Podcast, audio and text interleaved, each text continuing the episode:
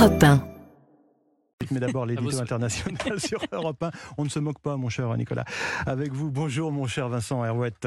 Bonjour Lionel. La présidente de la Commission européenne veut rempiler donc Ursula von der Leyen. Elle est candidate à un nouveau mandat de 5 ans, c'est bien ça? Oui, la nuit et même le week-end dans le lugubre quartier Robert Schuman à Bruxelles, il y a de la lumière au 13e étage du Berlaymont, l'immeuble de la Commission européenne. Ça rappelle la fenêtre du bureau présidentiel dans une île de la Caraïbe dont le tyran voulait faire croire à ses sujets qu'il veillait et les surveillait jour et nuit. La différence, ben, c'est qu'à Bruxelles, c'est vrai. Ursula von der Leyen est au boulot. Elle s'est même fait aménager un petit studio et elle y vit comme une religieuse en son couvent. Avec son sourire discret, sa discipline de cavalière, impavide dans l'adversité, sa communication au millimètre, le carré de ses conseillers qui décident de tout, elle est l'hyper-présidente. Elle a trouvé sa vocation. En Allemagne, elle était la ministre la plus incompétente de l'histoire de la République fédérale, selon les enquêtes d'opinion. En Europe, elle règne. Elle a survécu à toutes les calamités. Le Brexit, la Covid, la guerre en Ukraine, la récession, le bras de fer avec la Chine, l'amour vache avec les États- les États-Unis.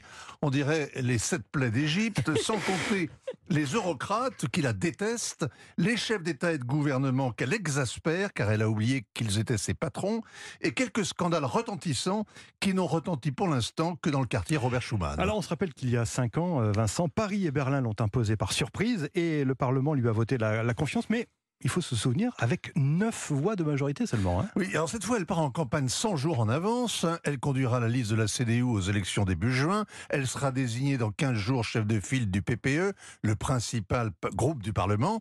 Et après les élections, elle compte retrouver son trône et son studio à la tête de la commission. Ça pose trois problèmes. Le premier, il va falloir écouter l'opinion publique et sur l'immigration ou sur l'environnement, proclamer à peu près le contraire de ce qui a été fait depuis 5 ans. Second problème, il faudrait que les deux groupes de droite ne remportent pas trop de sièges, sinon Ursula von der Leyen n'obtiendra pas le vote de confiance au Parlement. Et puis dernier écueil, presque aussi menaçant, elle va devoir marcher dans les clous.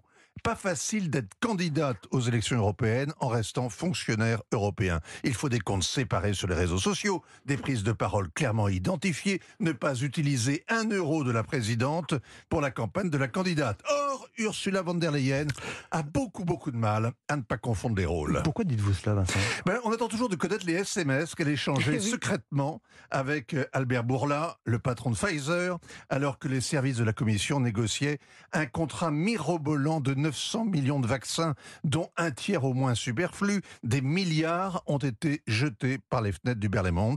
Le New York Times a traîné la Commission en justice pour avoir la copie des SMS. En vain, la médiatrice européenne, des agences de surveillance, une commission parlementaire Pareil, le parquet européen est saisi, le contenu des messages n'a toujours pas été révélé.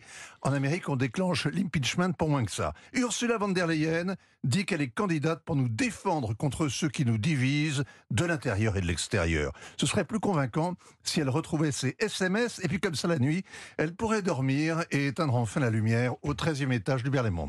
Signature Vincent Hervouette. Merci Vincent, à demain.